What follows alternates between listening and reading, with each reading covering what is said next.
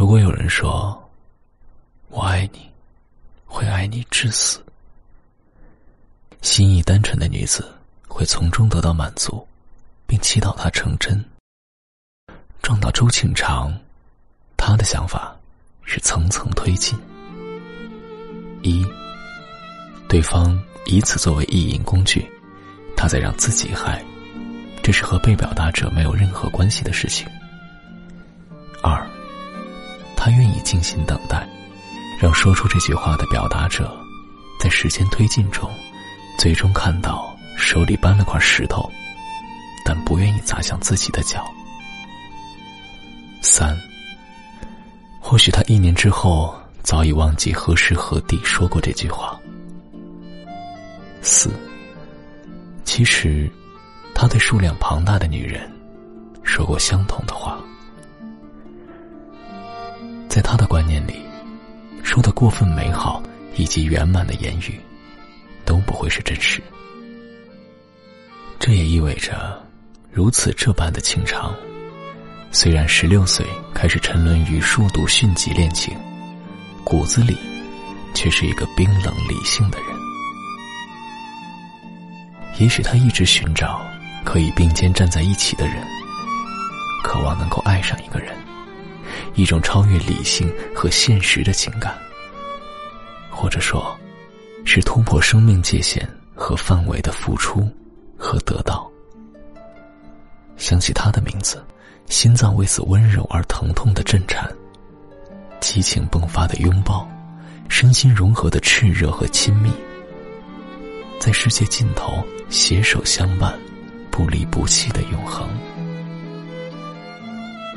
有时，他觉得自己依旧情怀天真，充满一触即发的能量和燃料，是一个追寻完美的理想主义者。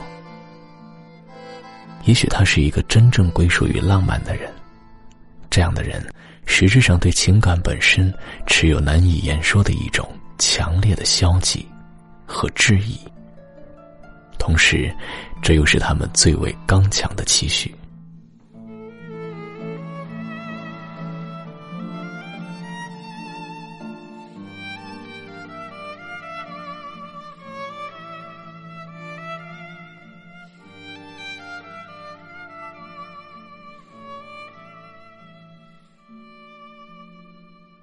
从十六岁开始，他寻找一个替代父亲角色的男子，需索一种可无限度信任和依赖的关系，一种百般试探和考验的关系，一种压力重重、充满冲突、暴力的关系，一种具备强烈存在感的关系。他的性格偏执、激烈，着实危险。事实上，他从未获得过满足。倒是把自己和别人伤害的体无完肤。没有人知道他快速结过婚，又离了婚。在杂志社里，庆长是个性孤寂的单身女子，抽烟，衣着不羁，沉默寡言，工作有成效，远天白地，从不觉得辛劳，忙碌尽力，有时加班通宵。相对于工作上的积极进取，在感情上，他成为一个随时保持克制以及后退态度的人，不把目光投注虚妄未来，关注当下。如果命运的河流带来什么，那么就捞起什么，一路播种，一路收获，不过如此而已。现实中的情长，面对自己缺漏的人生。卑微的处境，所能做的只是实践一切行动，推进，继续，并做好准备迎接时时呼啸而至的重创。他觉得自己也许不爱任何男子。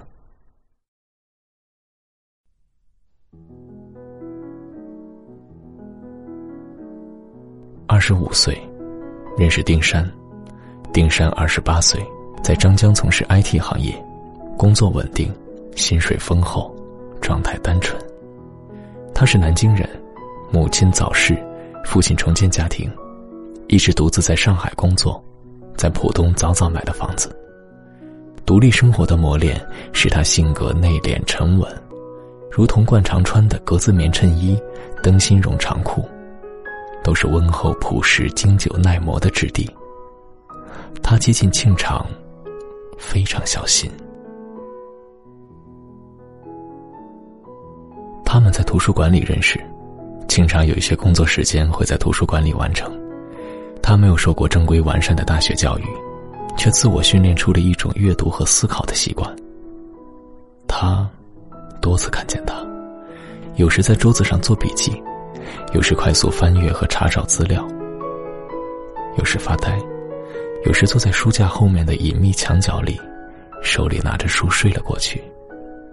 一个人在图书馆里从早到晚打发掉一天。他靠近他，与他聊天。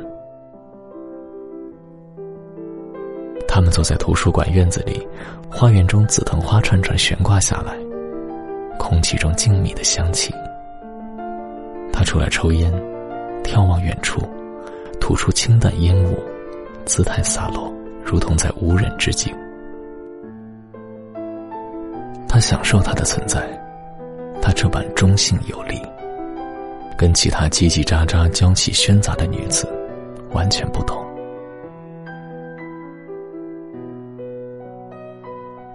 他后来问他，为什么选择他？他说：“你好看，你安静，就这两条。”她其实不是漂亮的女子。她也从来都不是内心平和的人，